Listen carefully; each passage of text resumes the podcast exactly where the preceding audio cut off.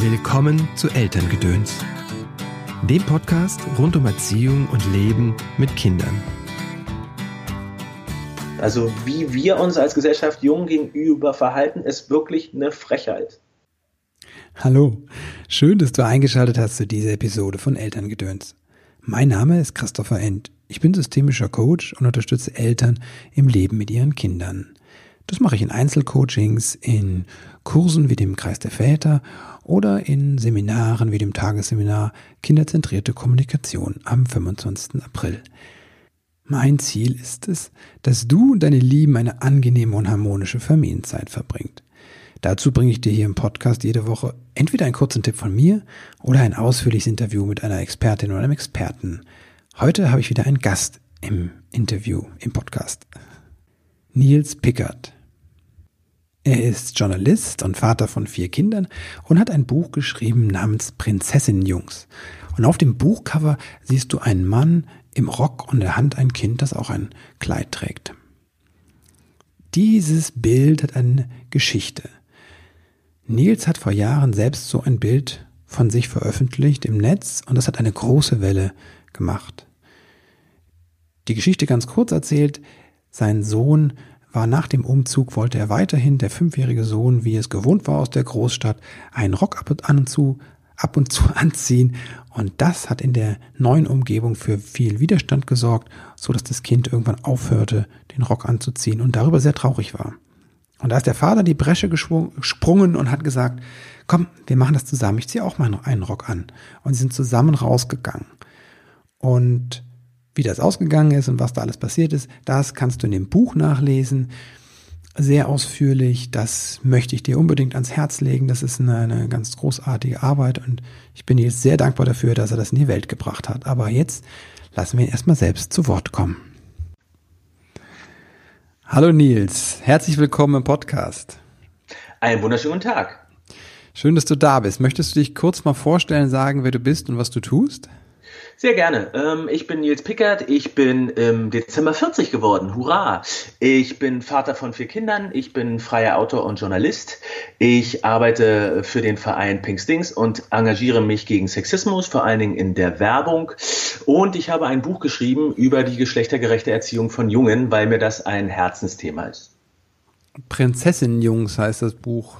Ganz genau. Wie bist du darauf gekommen, über die Geschlechtergerechtigkeit von Jungs. Man denkt ja immer, die, die Frauen sind die Benachteiligten oder die, die Mädchen. Na, das sind sie auch. Ähm, ich bin, wie gesagt, Vater von vier, vier Kindern. Ich habe äh, zwei Söhne und zwei Töchter. Wow. Und das Thema Feminismus und Geschlechtergerechtigkeit beschäftigt mich schon sehr lange, auch vor allen Dingen in äh, beruflichen Kon Kontexten. Das heißt, ich schreibe viel darüber. Ähm, ich bin zu dem Thema viel in Zeitungen und Magazinen. Ich halte darüber viele Vorträge. Und ähm, das begleitet mich jetzt seit einigen Jahren der Eindruck, dass es eine ganze Schwämme von, von Ratgeberliteratur gegeben hat, die darauf zu Recht hin, hingewiesen hat, dass Jungen inzwischen das, ähm, das schwache Geschlecht sind, das verlorene Geschlecht, es fielen auch so Worte wie das entehrte Geschlecht. Und es ging immer darum, äh, einen Punkt zu machen, indem man sagt, es liegt daran, dass Jungen verweiblicht werden, dass mhm. sie nicht mehr so sein können, wie Jungen eben sind, dass wir ihnen nicht mehr erlauben zu raufen und Härte zu zeigen und sich durchzusetzen. Und ich habe sowohl in meiner beruflichen als auch in meiner privaten Erfahrung das genaue Gegenteil erlebt. Es ist nicht so, dass Jungen nicht hart sein dürfen, sondern wir erlauben ihnen nicht weich zu sein. Und darüber habe ich ein Buch geschrieben. Hm ist ja diese Vorstellung, das ist ja genetisch bedingt, die Jungs Testosteron und so, die müssen sich ja. Und die Frauen sind von Geburt an per se schon äh, kommunikativ uns überlegen. Ja, also äh, ich bin mit Sicherheit zu den Letzten zu zählen, die leugnen würden, dass es biologische Unterschiede zwischen Männern und Frauen gibt. Darüber, darum geht's auch nicht. Also äh, es gibt, es gibt keinen Grund, das zu leugnen. Aber es gibt schon ein, äh, es gibt sehr gute Gründe, genauer hinzuschauen, was wirklich biologisch begründet ist und was ansozialisiert ist. Und wenn man genauer hinschaut, dann merkt man, dass von all diesen ähm, Klischees und Stereotypen Stereotypen nicht so viel bleibt und dass es dann eben oft darum geht, was ich den Kindern an die Hand gebe und was ich ihnen als ähm, geschlechtliche Identität vermittle, zum Beispiel indem ich auch behaupte, dass Farben ein Geschlecht haben, dass Dinge ein Geschlecht haben und dass äh, die Kinder dann ihre, ihre geschlechtliche Identität mir und anderen Erwachsenen und auch Kindern äh, gegenüber dadurch belegen, dass sie zu diesen Dingen greifen, sich so kleiden, sich so verhalten und dann von uns dafür belohnt werden und das Gefühl haben, sie machen es richtig. Und wenn sie das nicht tun, wenn sich Jungen einen Rock anziehen, wenn Mädchen boxen gehen, dann haben sie das Gefühl, sie machen es falsch und das ist ein Problem. Viele Eltern würden wahrscheinlich sagen, meine Beobachtung ist, aber mein Kind spielt ja, mein Junge spielt ja gerne mit äh, eher mit den Autos und meine Tochter mhm. spielt eher mit den Puppen. Oder mag also lieber rosa, ne? So. ja, klar. Also erstens äh, spricht da nichts dagegen. Ich habe auch kein Interesse daran, äh, Jungen in Röcke zu zwingen oder sie zum Tanzen zu bringen oder sie dazu zu nötigen, sich zu äh, verschönern. Das ist ja auch Quatsch. Das wäre ja genauso ein Zwang, wie mhm. ihnen zu verbieten, ein Kleid zu tragen oder zu verbieten, sich verschönern zu wollen. Aber dieses, ähm, naja, mein, mein Junge hat von sich aus ein Interesse daran, dass das mag schon stimmen, aber auch da, wenn man genau hinguckt, dann gibt es seit den 70er Jahren sogenannte Baby X ähm, Experimente, die immer mal wieder durch, durchgeführt werden, wo man im Prinzip äh, sehr kleine Krabbelkinder nimmt, die schon ähm, eine Präferenz für Spielzeuge entwickelt haben, weil man mhm. ihnen die gegeben hat. Dann steckt man die in einen Raum und dann äh, schickt man Erwachsene dazu mit der Aufgabe, dass sie sich eine halbe Stunde um die Kinder mal kümmern sollen und die Kinder werden davor crossgedresst. Das bedeutet, die kleinen Jungen haben einen Rock an und die kleinen mhm. Mädchen sehen dann aus wie ein Junge und weil die so klein sind, kann man mehr auch nicht erkennen. Und dann beobachtet man nicht die Kinder, sondern man beobachtet, was die Erwachsenen machen. Und die Erwachsenen geben dann ganz automatisch den als jung gekleideten Mädchens die Autos und den, ähm, den äh, als Mädchen gekleideten Jungen die Puppen. Und das tun eben auch Erwachsene, die sich selbst als, äh, als offen und tolerant mhm. und ähm, geschlechtergerecht bezeichnen. Und das ist ja auch normal. Das heißt, diese Stereotypisierung steckt so tief in uns drin, dass wir uns großflächig nur einreden, es gäbe da so einen ähm, blanken Raum, in dem wir, den wir nicht antasten, in dem wir die Kinder nicht in die eine oder andere Ecke stellen und deswegen am Ende dann sagen können, ja, das war schon immer so, das steckt in meinem Jungen drin. Selbstverständlich kann, kann es sein, aber die Wahrscheinlichkeit ist sehr hoch, dass wir ähm, sie auch dahin gestellt haben oder sie dafür zumindest gelobt haben, dass sie da stehen. Also diese Geschlechterprägung und dieses Weitergeben der Rollen setzt also ganz, ganz früh schon ein und sehr, sehr unbewusst von uns. Ich weiß nicht, wie das bei dir und deiner Partnerin war, aber bei uns war das schon so, dass meine Lebenskomplizin schon während der Schwangerschaft so Sachen gehört hat, wie wenn es ein spitzer Bauch wird, dann es, äh, ist, dann wird es ein, ein äh, Junge und wenn es ein runder Bauch wird, dann wird es ein Mädchen. Wenn sie viel Fleisch isst, dann wird es ein, ne? Mhm ja, dann wird es ein Junge. Oder wenn äh, sie Flecken auf der Haut kriegt, dann wird es ein Mädchen, weil Mädchen rauben der Mutter die Schönheit. Das heißt, das, was ich gerade geschildert habe, ist eigentlich noch nicht früh genug. Das mhm. setzt noch früher an. Wow. Krass. Ja. Ich habe das ja selbst tatsächlich auch, äh, wir haben das an zwei Stellen gemerkt, so gegenseitig. Einmal meine Frau hat sich gegen äh, ein rosa Hemd so entschieden bei meinem Sohn, als er noch mhm. sehr klein war. Irgendwie die ersten drei Jahre und äh, es wollte. Und ich habe das auch mal gemerkt, als ich in einem Spielwarengeschäft war und er wollte ein, war auch noch Kindergartenzeit, er wollte von Schleich so eine Fee haben, ne? Mhm. So eine rosa Fee mit Glitzerstab. Und ich wollte ihn dazu zwingen, den Ritter zu nehmen. Das ja. war so absurd. Ich habe es nachher gesehen, aber ja. es war in mir drin der Drang so stark, ihn zu schützen. Eigentlich ging es ja. mir darum, ihn zu schützen vor dem, was die anderen sagen. Ne? Ja, das ist ein ganz absurd. wichtiger es Punkt. Ist so ein kleines Spielzeug. Ne? Er ist jetzt noch nicht mal im Rock rausgegangen, aber äh, das, ich habe das dann gemerkt, dass es wirklich geht mir eigentlich nur darum, ihn zu schützen. Das ist, das ist genau ähm, der zentrale Punkt daran. Das bedeutet, es war mir mit dem Buch wichtig, ähm, nicht auf Eltern mit dem Finger zu zeigen ja. oder nicht auf sie einzuprügeln, weil, also ich weiß nicht, wie es dir geht, aber ich bin nur von Eltern umgeben, die ganz klar das Beste für ihr Kind wollen. Mhm. Und äh, du hast ihm doch diese kleine Fee nicht verweigert, weil du gedacht hast, ha, jetzt gebe ich es dir mal so richtig, die darfst du nicht haben, haha sondern du hast dir Sorgen gemacht, was die anderen sagen, äh, wie, äh, wie die Gruppe auf ihn dann reagiert, ähm, dass er später mal angefeindet wird und all diese Dinge, die sind ja da.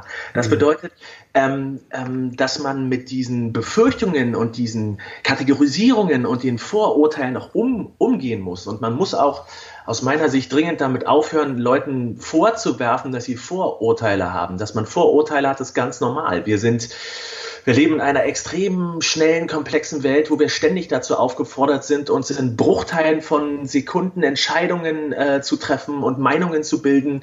Und wir müssen das machen, aber ähm, es sollte eben uns leichter gemacht werden und, und mehr zugute gehalten werden, wenn wir unsere Vorurteile hinterfragen, so wie du das dann irgendwann an der Stelle getan hast und dann feststellst, Alter, das ist doch nur eine Fee, was, was soll denn das, was mache ich dann hier? Und was ich an der Stelle dann dir auch mitgeben würde, in der Situation, wenn du ihm an der Stelle sagst, dass er den Ritter nehmen soll und das für falsch erklärst, dann erklärst du ihn für falsch und er ist doch nun wirklich nicht das Problem es ist doch nicht wirklich ein Problem, dass er die Fee nimmt, sondern ja. das Problem ist doch dann das, was die anderen womöglich genau. daraus dann machen.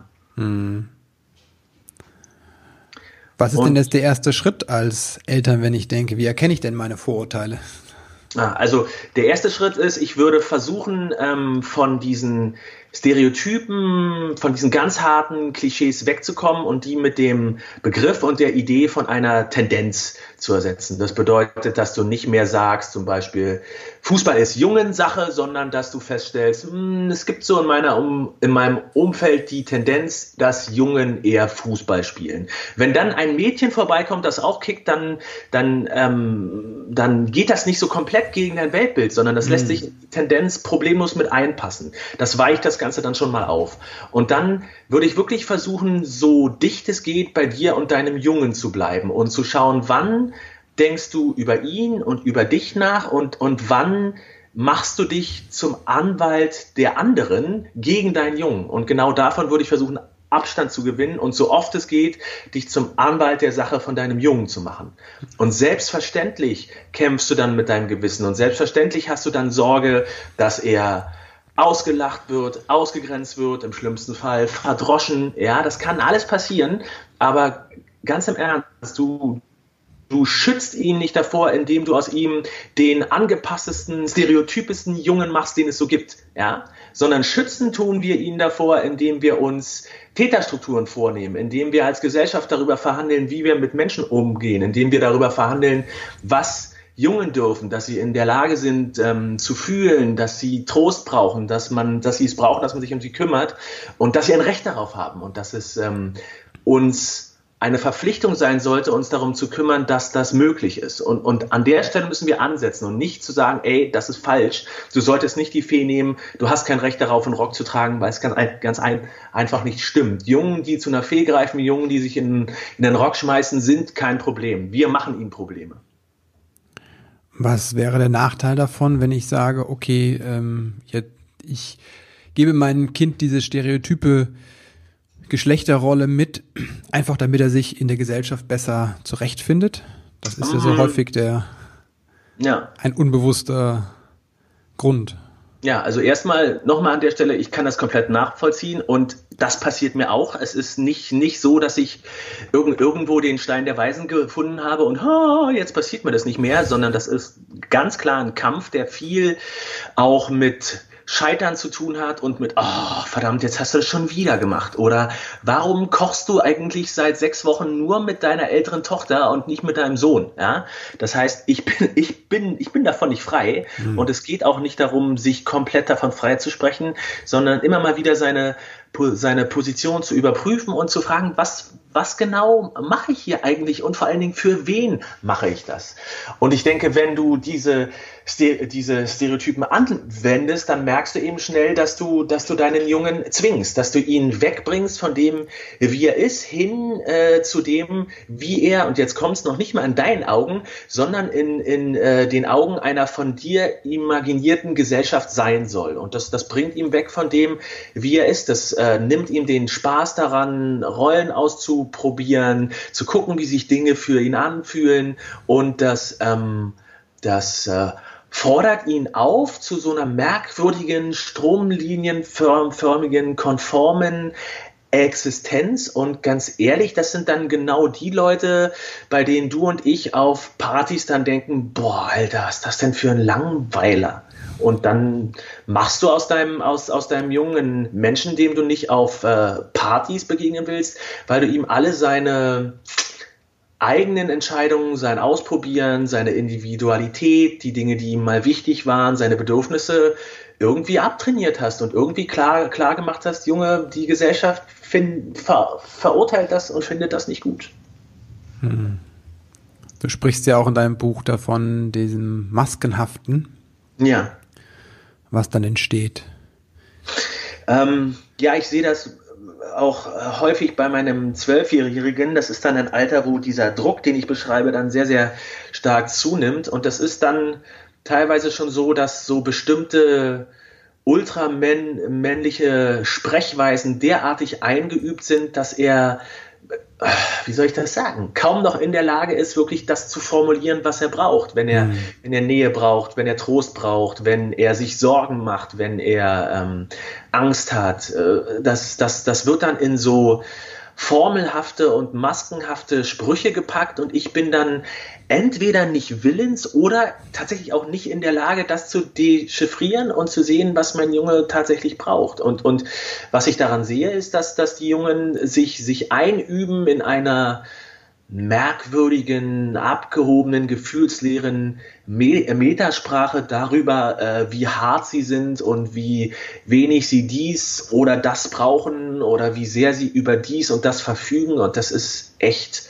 absurder Scheiß. Also wenn es dann auch Spaß machen würde, wenn es nicht gegen andere Menschen gerichtet wäre, wenn es nicht ständig darum gehen würde, andere lächerlich zu machen, um sich selbst aufzuwerten, dann wäre es ja vielleicht noch ganz lustig, aber das ist es nicht. Ja, es hört sich auch noch als verletztes Dich, ja, das, das zu sehen. Das, äh, es verletzt mich, es macht mich, es macht mich insofern auch traurig, weil es mich an, an mein eigenes Aufwachsen erinnert, weil es mich daran erinnert, mit, mit anderen Jungen im, im, äh, im, im Kreis gestanden zu haben und äh, äh, wer ist die Schwuchtel gespielt zu haben, damit man selbst nicht ist oder zumindest selbst als solche nicht bezeichnet wird. Es macht mich, ähm, es erinnert mich auch daran, dass man in einem bestimmten Alter nicht wirklich mit Mädchen geredet hat, sondern äh, Mädchen immer nur zum Anlass genommen hat, um mit anderen Jungen über die eigene Coolheit und äh, die eigene Mas Maskulinität ins Gespräch zu kommen. Und es war einfach ganz grauenhaft. Und ich erinnere mich auch daran, dass ich ähm, wirklich viel Scheiße erzählt habe und, und Menschen hart verletzt habe und mir, obwohl mir das klar war, ein, ein, einfach aus, aus, aus Angst, aus Unfähigkeit, aus ähm, einem Gefühl heraus, mich anders nicht artikulieren zu können und das gleichzeitig, äh, obwohl ich in einer Familie aufgewachsen bin, die mir eigentlich genug Raum gelassen hat, äh, so nicht zu reden, so nicht zu denken und äh, zu den Dingen zu stehen, die ich fühle. Aber trotzdem war der soziale Druck sehr, sehr hoch. Was können wir denn als Eltern tun, wenn wir die Jungs haben und die kommen in dieses vorpubertäre oder pubertäre Alter, wo ja auch diese Orientierung im Außen so wichtig ist, die Peer Group, und wir dann merken, dass es so eigentlich so eine toxische Männlichkeit dann schon ja. eingeübt wird. Ne? Ich würde in, in, allen Belangen davon Abstand nehmen, äh, Kinder im Allgemeinen und Jungen an der Stelle im Speziellen dafür zu bestrafen, mhm. was sie tun. Also es geht mir nicht darum, den Jungen dann zu sagen, das machst du falsch, benimm dich gefällig so und so und auch nicht den Eltern, sondern mh, mm, mir geht es darum, als, als Gesellschaft und als Eltern in ein Gespräch darüber zu kommen, so wie mit dir jetzt, was wir dann tun können, was vielleicht Stellschrauben sind. Und wenn wir aber das, das wirst du auch wissen, wenn, wenn man die ganze Zeit nichts tut und ähm, mit 14 Jahren fällt einem dann auf, dass man einen kleinen Macho zu Hause hat, der frauenabwertende Sprüche bringt und sich die ganze Zeit daneben nimmt und nichts im Haushalt tut, dann hat man nicht nur an der Stelle was äh, verhauen, sondern dann ist es davor schon schief, schief gelaufen. Und da sind äh, aus meiner Sicht vor allen Dingen die Väter gefragt. Die Väter, die ähm, ah, ich arbeite halt auch sehr, sehr viel mit, mit Männern und, und halte Vorträge und versuche mit ihnen ins Gespräch darüber zu kommen, dass es vielleicht ja auch ganz geil wäre, in seinem eigenen Leben nicht nur als Gast auf, aufzutauchen und sich so hinter so Formulierungen zu verstecken, ja, die wirst du so auch kennen, wie er hilft mir auch im Haushalt und am Wochenende nimmt er die Kinder, damit ich mal zur Freundin gehen kann. Weil ich bin doch keine Aushilfskraft. Was ist denn das für eine absurde Idee, sondern das sind doch, das sind doch meine Kinder. Die habe ich doch nicht gemacht, damit ich später im Alter mal was von ihnen habe, sondern eigentlich möchte ich gerne, dass meine Kinder wissen, wer ich bin und ich will wissen, wer sie sind und dass wir uns auf der Ebene begegnen können. Und das können wir dann eben nicht nur mit 14, wenn es dann schon vielleicht äh, sehr, sehr toxisch ist, sondern auch schon sehr viel früher. In meinem Fall, wenn mein Sohn mit acht Jahren hinten mit seinen Freunden bei mir im Auto sitzt, ich fahre sie zum Klettern und ähm, dann reden sie darüber, wo sie im Urlaub gewesen sind und einer der Freunde von meinem Sohn sagt, wenn man nicht verreist, dann sei es doch voll schwul. Und mein Sohn fällt die Kinnlade nach unten, er guckt nach vorne, weil, weil er weiß, oha, mhm. Oha, wahrscheinlich sagt er jetzt was, scheiße, was passiert dann? Und ich fahre und muss dann überlegen, wenn ich jetzt was sage, dann verhagel ich meinem Sohn wahrscheinlich vielleicht den kompletten Geburtstag. Und wenn ich nichts sage, dann lasse ich das zu, dass äh, Menschen, die ich sehr mag und sehr liebe mhm. und die Teil meines Lebens sind, hier, wo sie nicht anwesend sind, komplett zum Arsch gemacht werden mhm. und für blöd und doof und dumm gehalten werden und als das Schlechte gelten. Und dann entscheide ich mich. Und dann entscheide ich mich zu sagen, Leute, passt mal auf, nicht hier, nicht mit mir, nicht in dem Auto, nicht in meinem Haus, am besten gar nicht aus Gründen. Hm. Das habe ich dann gemacht. Mein Sohn fand es zuerst scheiße, aber dann hat er es verstanden und ich bin dann, ich bin dann vielleicht auch doof und ich bin dann vielleicht der Arsch, aber das wirst du so gut wissen wie ich. Der Arsch zu sein kommt mit der Jobbeschreibung. Das gehört auch dazu. Meinst du das, was du, wenn du schreibst, wir muten denen zu viel zu und lassen sie mit zu viel davonkommen?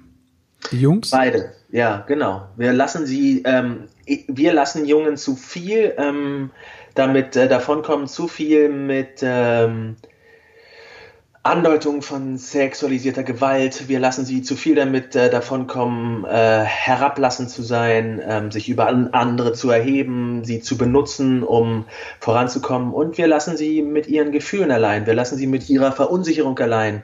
Wir lassen sie damit allein, was es bedeutet, mit anderen Menschen in eine Beziehung zu treten. Wir lassen sie mit 12, 13, 14, 15 Jahren damit allein, dass es für Jungen dann fast keine Mö Möglichkeit mehr gibt, sich Trost zu suchen, ähm, Berührungen außerhalb von einem familiären oder sexuellen Kontext zu erfahren. Mit all diesen Dingen lassen wir sie allein und dann sagen wir ihnen dann noch, dann schmeißen wir ihnen noch das entgegen. Das bedeutet es, ein Mann zu sein, jetzt mach was draus. Und das ist echt eine Frechheit. Also wie wir uns als Gesellschaft jung gegenüber verhalten, ist wirklich eine Frechheit. Dieses Bedürfnis nach, nach Nähe oder nach körperlicher Nähe auch, was du ja sagst, was wenn überhaupt im, gerade im Jugendalter bei Jungs nur noch im, wenn überhaupt in der Familie vorkommt, wie können wir da in dieser Gesellschaft mehr Platz verschaffen? Also Mädchen, ich erinnere mich, in meiner, in meiner Schule liefen die auch alle Hand in Hand und haben sich genau. umarmt, die Mädchen, ne? Und bei uns war, wenn überhaupt, ein Handschlag drin.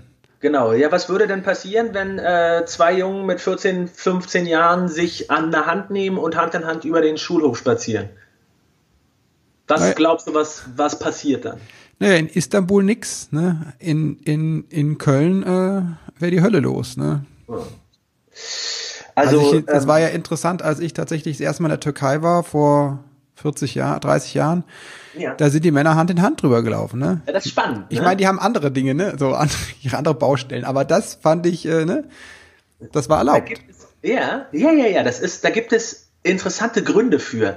Das bedeutet, ähm, das ist ja zum Beispiel auch beim Fußball so. Wenn du also Räume schaffst, die per Definition hypermaskuliner sind als andere, dann ist plötzlich Nähe zwischen Männern wieder, wieder möglich, weil ähm, die Möglichkeit, homosexuell so weit von sich gewiesen wird. Das bedeutet, dass das bei uns nicht ganz so klar ist. Das ist ja schon eine Art von Errungenschaft. Das mhm. heißt, ähm, wenn sich hier Männer nähern oder Jungen sich an die Hand geben, dann müssen sie das als Jugendliche immer in diesen, äh, im Hip-Hop würde man sagen, no homo. Ja, das heißt, sie geben sich dann Props oder sie sagen, dass sie sich gut finden oder sie fassen sich an, aber sie versehen das mit dem Disclaimer no homo. Ich bin, äh, ich bin A nicht schwul und B an dir nicht homosexuell interessiert. Wenn du dich okay. in einem Raum aufhältst wie ähm, äh, Fußball, also wo es sehr um Hypermaskulinität geht, oder in einem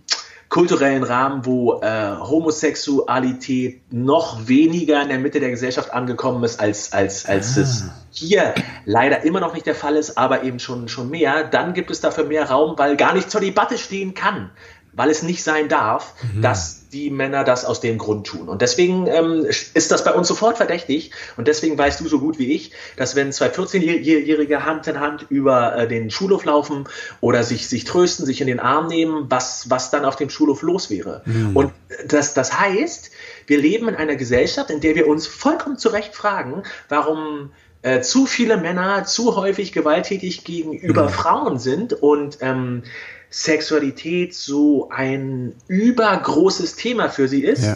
Und gleichzeitig schaffen wir eine Situation, in der wir Männer, wenn sie dann aus ihren Familien rausgehen oder, oder sich in der Pubertät allmählich äh, von ihren Familien an, entfernen, Nähe und, und körperliche Berührung nur noch möglich ist in einer sexuellen Beziehung mit einer Frau. Das ist doch dann aber ganz klar, dass sie das so hochhängen. Das ist doch klar, dass sie das als Ziel so weit nach oben stecken, weil es, wenn das das einzige Gefäß ist, in dem dann so viel stattfinden muss. Während das mhm. eigentlich das Normalste auf der Welt wäre ja all, für, für all diese Gefühle und Bedürfnisse eine ganze Bandbreite von sozialer Interaktion zur, Verfüg zur, zur Verfügung zu stellen. Guck mal, ich habe eine Kollegin, die hat ein richtig tolles Buch geschrieben das wurde in der Zeit re rezensiert von einer, von einer anderen Kollegin ja. und die hat dann das Buch ähm, mehr oder weniger verrissen, weil sie gesagt hat, sie kann sich nicht vorstellen, dass ein Mann so ist. Also äh, das, das, äh, das Buch heißt Nix passiert und es geht um einen äh, jungen Mann, der hart am Kämpfen ist, weil er schweren Liebeskummer hat. Hm. Und die, Re die Rezension dreht, dreht sich dann um so Fragen wie, ja, ist ein Mann wirklich so weich? Will der ernsthaft mit seinem Vater darüber reden? Macht ihn das echt so fertig? Und an der Stelle stehen wir, dass Krass. du dich dann als Mann irgendwie dafür rechtfertigen musst, wenn dich das völlig zerstört und verzweifelt lässt, ähm, wenn, wenn die Liebe de deines Lebens dich aus welchen Gründen auch immer verlässt. Ich bin mir sicher, wenn meine Kollegin darüber geschrieben hätte, dass der Mann voll ausrastet und Schränke zerschlägt und nicht mehr mit Menschen spricht, äh, dann hätte sie, äh, dann hätte ihr die Kritikerin das Buch mehr ab, abgekauft. Und das mhm. ist doch echt richtig krass. Das kann es doch echt nicht sein. Oder wenn er die Frau ähm, die Gewalt gegen die Frau gerichtet genau. hätte, ne? die ganz Verzweiflung. Genau. Das wäre dann äh, als klassisch männ männlich einzuordnen und dann ähm, wäre dann die Klischee-Schublade an der Stelle dann, dann offen und man kann da schön rein, reingreifen und sich nehmen, was da ist. Aber ähm, das hat halt wirklich selten was mit, äh, mit, mit der Lebensrealität von den konkreten Menschen zu tun. Ne? Sondern wir machen sie dazu, indem wir immer wieder die Behauptung aufstellen, dass es so ist und dass es auch nur so sein kann.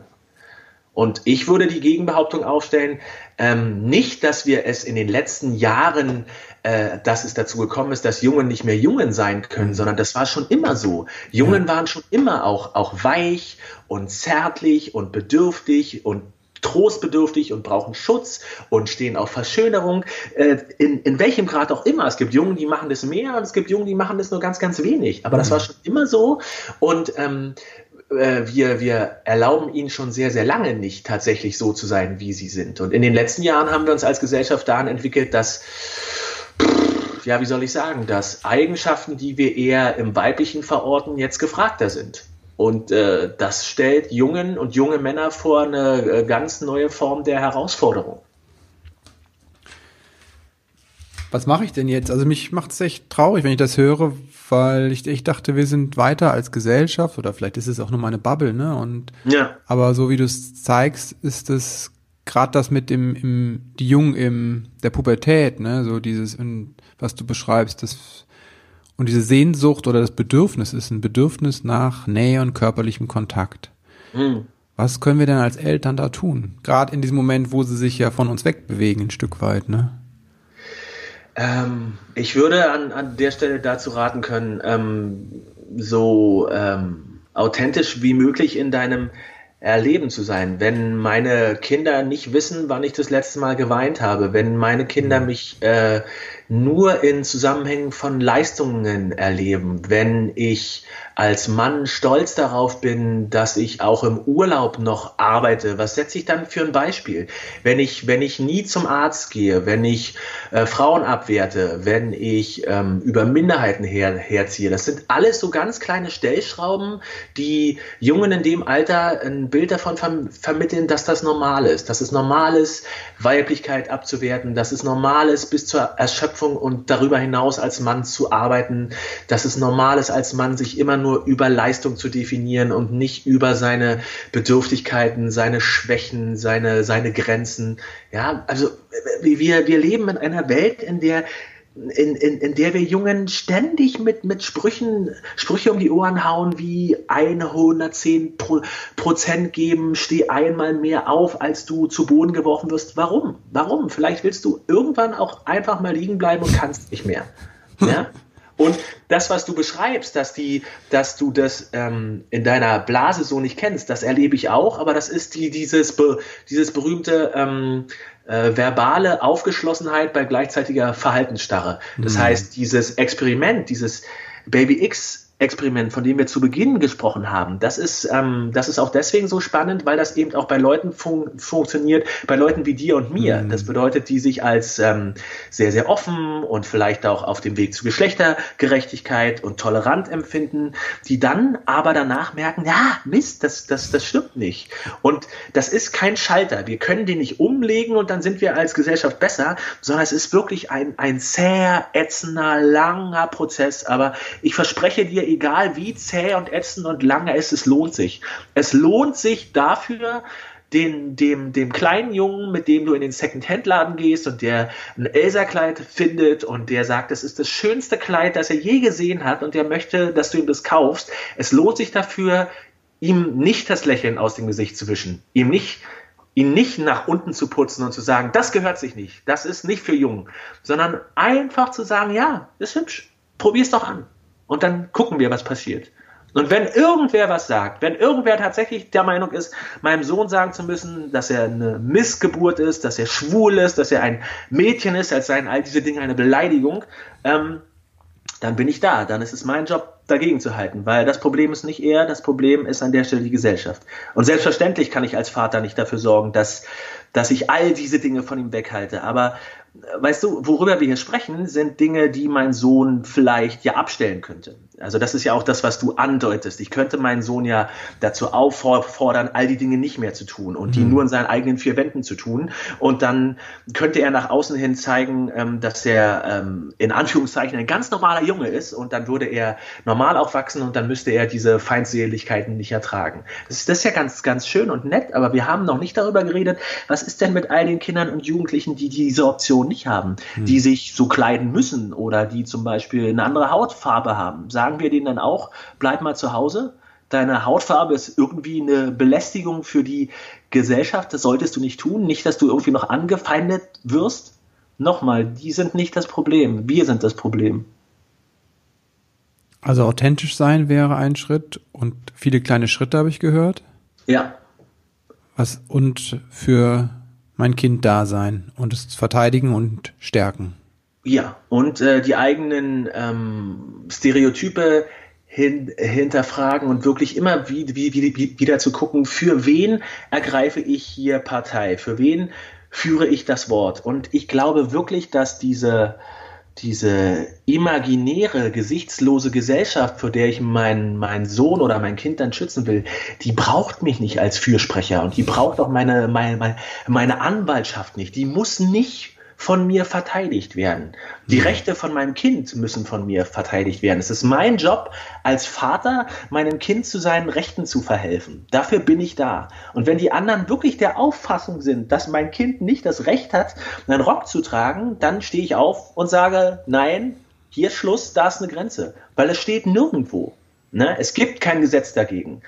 Dass mein Kind den Rock trägt. Und es gibt auch kein Recht darauf, dass die eigenen Geschlechterklischees und Stereotypen von Kindern unangetastet bleiben dürfen. Im Gegenteil, die Würde des Menschen ist unantastbar und Stereotype und Klischees sollten so oft wie es geht angetastet werden. Und es ist unsere Aufgabe als Erwachsene und als Gesellschaft, das auszuhalten und dann mitzugehen und zu sagen, ja, okay, warum eigentlich? Warum nicht die Fee? Wer sagt was dagegen? Warum müssen jetzt irgendwelche Leute, die nicht hier sind, die ich vielleicht noch nicht mal kenne, vor meinem feenbegeisterten Sohn geschützt werden. Du schützt die, die Klischees von Leuten, die du hm. nicht kennst. Das haben sie nicht verdient. Dein Sohn hat die Fee verdient. Hm. Mein Sohn hat die Fee verdient, das ist schön, ja. Nils, vielen, vielen Dank. Ich möchte dir äh, an der Stelle nicht nur danken für das, für das Interview, sondern auch für deine Arbeit, äh, dass du das Buch geschrieben hast, dass du es aber auch an vielen Stellen in die Welt trägst dass du den Vätern oder den Männern einfach auch zeigst, welche Stärke in Verletzlichkeit liegst, liegt. Und vor allem, dass du das halt so mutig auch für deinen Sohn machst und deine Söhne machst. Und ähm, wer das will, kann mal in das Buch reinschauen. Da schreibst du ja ausführlich über die Geschichte mit dem Rock. Die finde ich sehr berührend und äh, sehr bewegend auch und auch erschreckend, welche Dimension die teilweise hat. Also dafür einfach vielen, vielen Dank, äh, dass ich finde, die Welt braucht mehr solche mutige Männer, die äh, mit ihrer Verletzlichkeit in Kontakt sind, mit ihren Gefühlen und das ihren Söhnen weitergeben. Danke dir dafür. Sehr gerne. Wo kann man sich mit dir vernetzen? Also es gibt das Buch Prinzessin Jungs. Genau, ähm, man trifft mich auf Twitter unter dem Namen Pekinese. Ähm, ich arbeite bei Pink Stings, da kann man mich per Mail erreichen. Ich äh, schreibe viel für Zeitungen in Deutschland, Österreich und der Schweiz. Ähm, genau. Super, wir packen die, die Links in die Show Notes. Mhm. Und jetzt habe ich noch ein paar abschließende Fragen. Zum einen, wenn du an deine eigene Kindheit denkst, was hat vielleicht gefehlt, was du dir selbst aneignen musstest später? Gewaltfreiheit hätte mich begeistert. Wow. Wofür bist du deinen Eltern dankbar? Dafür, dass sie beide nach Kräften sich bemüht haben, ähm, mich gleichberechtigt zu erziehen, für die Wärme, die sie mir gegeben haben, für äh, die, die Leidenschaft für ähm, Geschlechtergerechtigkeit, die meine Mutter mir mit, mitgegeben hat, für den Unwillen mit ähm, Ungerechtigkeiten, den mir mein Vater mitgegeben hat und ganz allgemein, ähm, dass ich in, in weiten Teilen eine wirklich schöne und offene Kindheit hatte. Wenn du werdenden Eltern drei Tipps mit auf den Weg geben könntest oder sag mal die drei Wahrheiten oder das, die drei wichtigsten Punkte, um die sie sich kümmern sollten, was wäre das? Puh, das ist eine große Frage. Ähm, es wird äh, auf jeden Fall ganz anders, als ihr das gedacht habt. Sucht euch ein paar Leute, denen ihr unbedingt vertraut und mit denen äh, sprecht über die ganzen Zweifel und Sachen, äh, die euch abfacken und auf alle anderen Leute, die sich euch andienen und sagen, das macht ihr ganz falsch und das ist total schlimm, gebt einfach überhaupt nichts. Ähm, und ansonsten versucht, äh, eure Kinder kennenzulernen und zeigt euch den Kindern so, wie ihr seid und ähm, begegnet euch Alters äh, entsprechend auf Augenhöhe und dann wird das, glaube ich, ganz super. Danke, Nils. Vielen Dank. Sehr gerne. Ich weiß nicht, wie es dir ging. Für mich war das Gespräch und auch das Buch ein Augenöffner. Das hat mich wirklich nochmal angestoßen. Also vor allem diese Sache, wie unbewusst wir so Rollenklischees weitergeben. Ich habe das ja an einer Stelle, das sage ich auch im Interview, selbst erlebt. Aber das, nochmal zu lesen und auch von ihm zu hören, an wie viel Stellen das passiert. Und selbst wenn wir denken, wir sind eigentlich offen, wir haben so ein Open Mind, dass wir in diese Falle reinlaufen. Und ich weiß das, ne? ich weiß aus meiner therapeutischen Ausbildung, aus dem Coaching, aus der Psychologie, dass wir diese Muster haben, die unbewusst ablaufen. Aber es ist halt was anderes, wenn du es spürst und siehst und denkst so, oh mein Gott, was mache ich da eigentlich? Deswegen finde ich diese Arbeit so gut und deswegen lege ich dir dieses Buch auch ans Herz. Wenn du jetzt denkst, oh ja, das mit den Mustern kenne ich gut und um Gottes Willen, ich will eigentlich diese Muster loswerden oder du unter den Mustern leidest, dann kann ich dir Folgendes anbieten. Im Einzelcoaching schauen wir uns genau das an. Was für ein Muster habe ich denn da? Wo kommt das her? Und was könnte ich denn vielleicht tun, damit es sich verändert? Das gleiche gilt für den Kreis der Väter. Das ist auch ein guter Ort, um sich über solche Muster auszutauschen und zu sehen, ah, ich bin damit gar nicht alleine. Das ist eine unglaubliche Erleichterung. Und es gibt auch die Möglichkeit, neue Muster zu lernen, zum Beispiel in dem Tagesseminar. Das nächste ist am 25. April, kinderzentrierte Kommunikation. All das und viel mehr findest du auf meiner Webseite christopher mit bh-n.de. Und jetzt wünsche ich dir einen wundervollen Tag. Bis bald. Bye.